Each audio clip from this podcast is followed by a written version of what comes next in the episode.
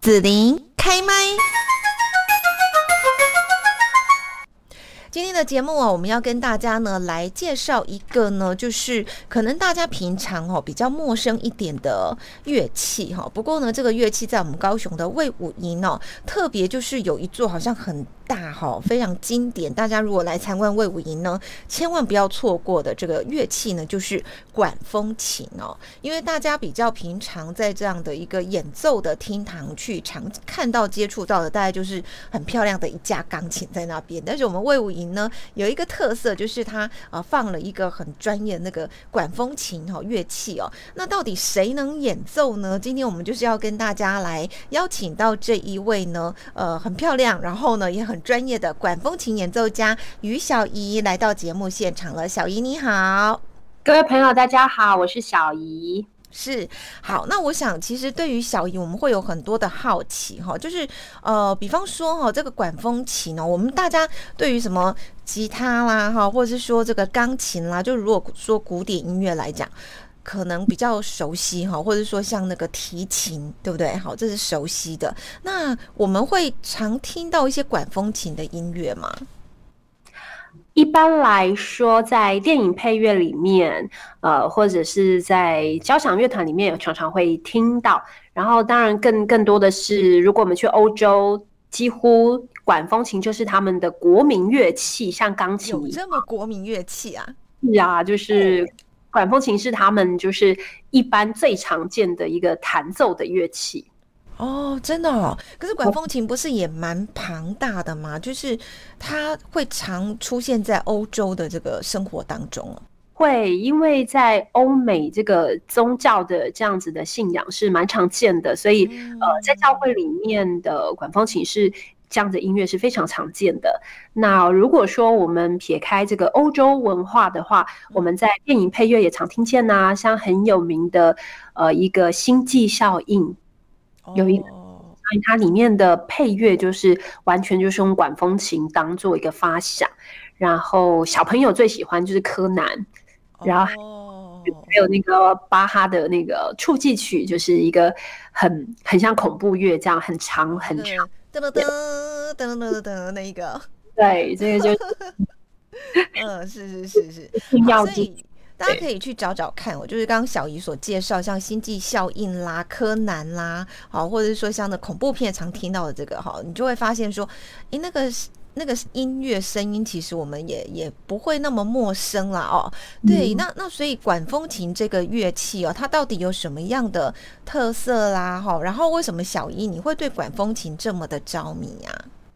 管风琴的特色，呃，我认为它在声音上的呈现，为什么电影配乐喜欢？我觉得有两个，一个是它有戏剧张力，嗯，它有感染力。它可以做出这种呃效果张力。那第二个管风琴比较特别，就是它也可以制造一种空灵的、比较现代感的心灵的安静的。所以这两个是一种极端，一个是很戏剧化、内心戏的，所以它有很强的一种表达的一个一个能量。对，那至于我为什么会着迷呢？呃，我觉得这是当。每一个人在做一件事情，然后你做了十几年，然后你还是很有热情的时候，那就是你跟他就是一辈子要，就是要做。就我想每个人的生命中都会有一些事情是你做了，一直做，一直做，然后很辛苦，你还是一直做。那那个可能就是你呃一种不管是热情啊，或者是招命啊，或是使命感这样子。所以管风琴对我比较是这样子的存在哦，吼吼，是。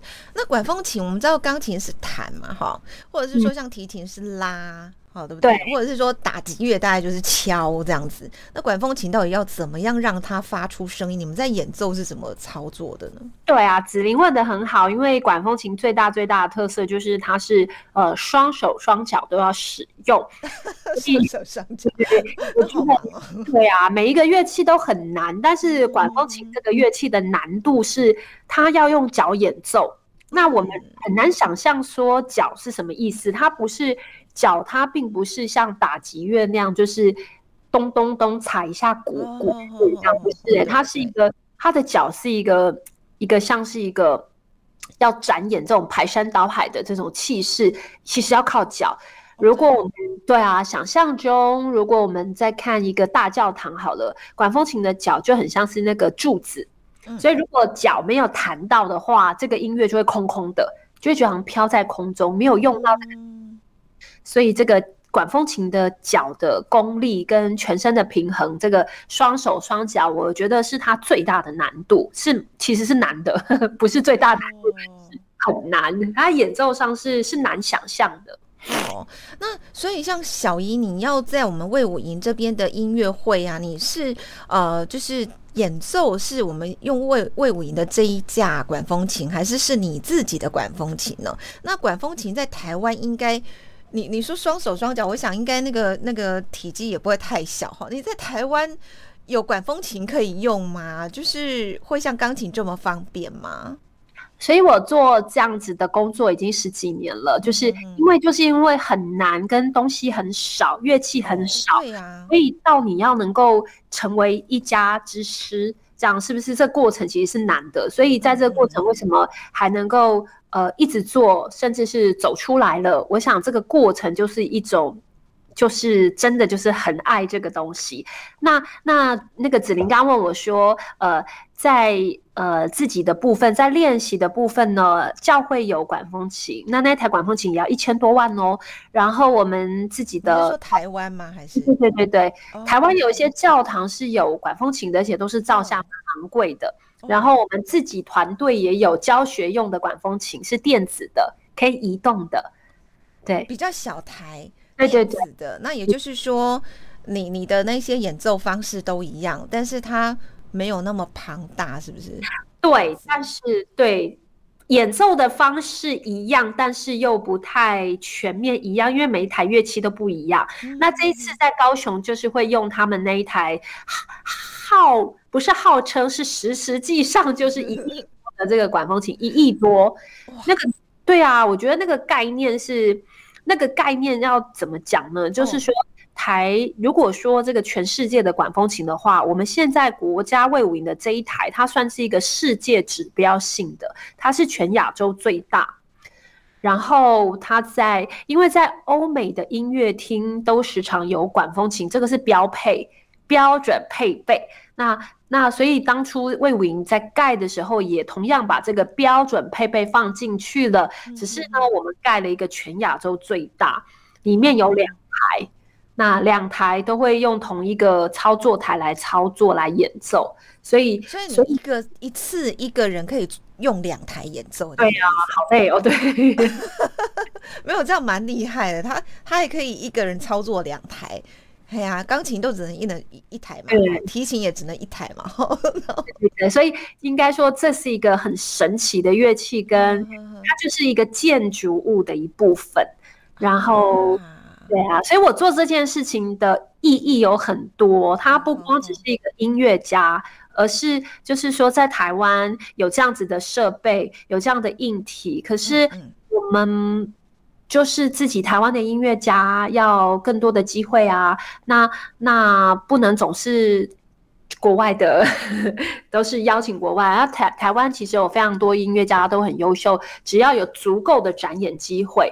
那目前在台湾这样子自己办，像我们看钢琴很多嘛，对，小提琴也很多，对，就是因为乐器可以携带，所以要办独奏会算是简单的或是容易的。那你光想办一个高雄魏武营的管风琴，对一个平民音乐家来说，算不算难？对，那可是难，我也做了两次了，这是我第二次，所以。所以是，我觉得那个意义上也有这种台湾音乐家自己的努力，然后要同朋友自己来挺这样。哦哦哦、那小英，你在学习管风琴的时候，你你自己要买管风琴吗？你是用那个电子的，还是是就是传统那一种？那个那个我很好奇，到底要多少钱？就你个人平民这样供应得起，在学的时候。所以所以其实这个 CP 值很低呀、啊，就是我以前都是在教会练，我们教会的琴。已经一千多万了哦，然后因为我是因为我他们邀请我去那边弹奏，所以我也在那边练习。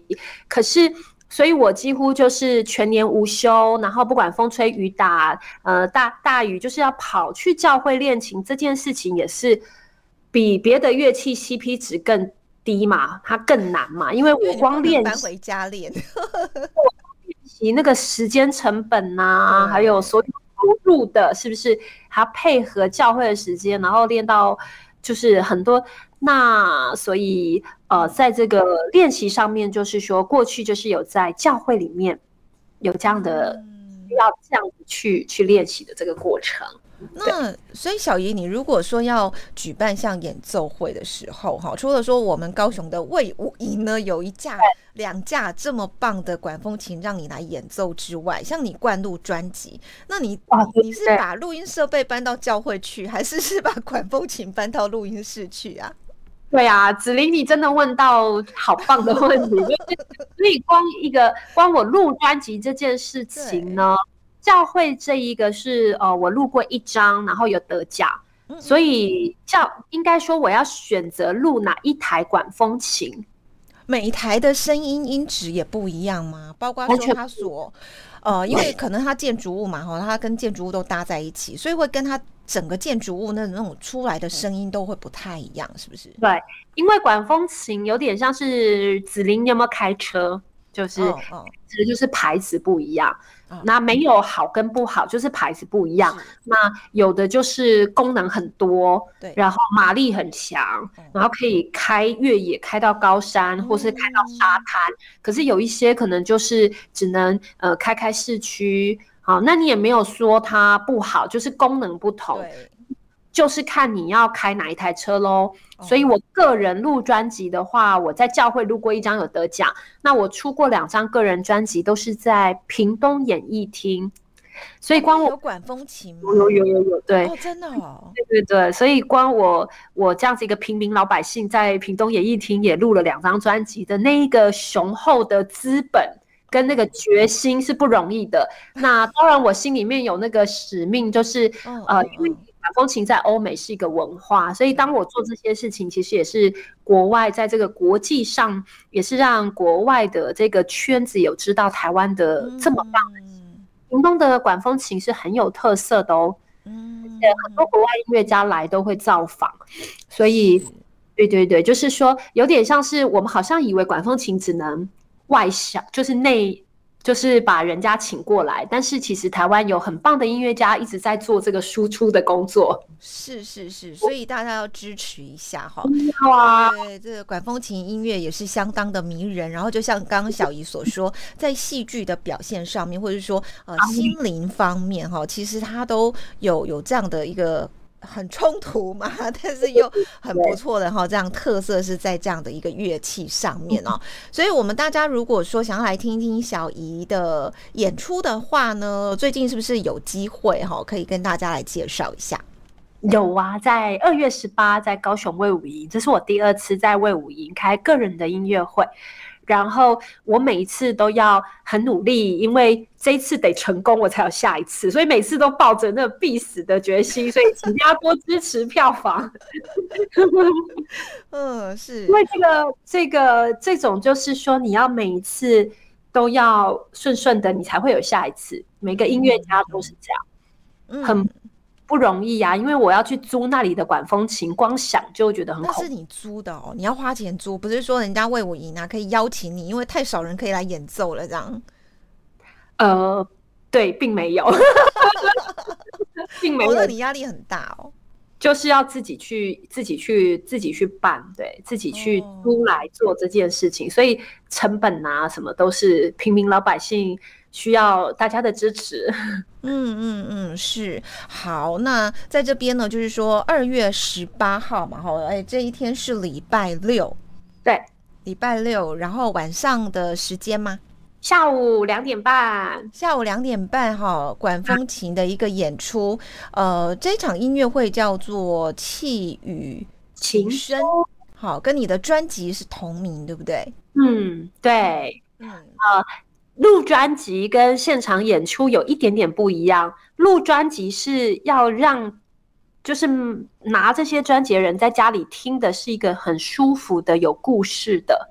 可是现场演出会有一种需要跟听众对话，还有这种表现性，好，所以选的也不太一样。所以我这一次在魏武营的上半场呢，比较是把这台管风琴两个对话，或是怎么使用这个管风琴，让听众听了。第一次去就可以感受到它的美丽，是这样子的一个设计。那下半场就是专辑的呃一个一个 part，就是原封不动，让大家去感受现场，很像在听专辑那样子的一个感觉。嗯嗯嗯，是一半的一半的曲目，意思就是有一半的曲目是在音乐会里面。那现场的话，因为我们现场演出需要考量到一些呃不一样的一种设计，所以就呃规划上面有一点点巧思。是，那我很好奇你，你呃选择从专辑当中选出来这些曲目了哦。对他他们呃，就是说音乐会你要表演这些曲目的话，大概是。哪一些呢？是像有一些他们就会说啊，有台湾的啦，哈，那个民谣啦，或者是哦，这个大家耳熟能详的啦，或者是说呃，有特别为你定制创作的乐曲呢？啊，哦，我在下半场专辑里面选择的是比较优美型的，就是刚跟子琳分享的那个心灵的，嗯，所以我在下半场有一一一个部分很像是呃，你会感觉到很像是那个。呃，比较沉静的，然后我们会搭配灯光，嗯、所以会希望大家进到场馆里面可以关注到这个场馆，然后用一个下半场是比较宁静的声响，然后搭配灯光，让大家对我们自己的管风琴更有一些情怀，也对弹奏的音乐家有情怀。然后下半场我也有比较有特色的，就是有搭配现代舞。呃，有一有一组最后一首是是跟打击，然后还有跳舞的。哦，所以就会比较热闹，这样。就一首，对，就是一个，呃，这是我自己在规划曲目上面呢，我都会一定会有一个亮点跟现代的曲目。对，嗯嗯，嗯，是。管风琴是穿越古今的。是，嗯，好，大家期待哈，就是由呃小怡呢所带来在二月十八号魏武营的音乐演奏会《气语琴声》。好，嗯、那欢迎大家呢，就是可以到现场这边哈来感受一下小怡在演奏管风琴的魅力。那今天我们就谢谢于小怡喽，谢谢，谢谢，谢谢大家，拜拜。谢谢你收听紫琳的节目，欢迎订阅关注紫琳开麦。紫琳也想听听你在听完这一集节目后有什么想法或感受，欢迎留言分享或前往紫琳的官网内职天生来逛一逛。我们下次见。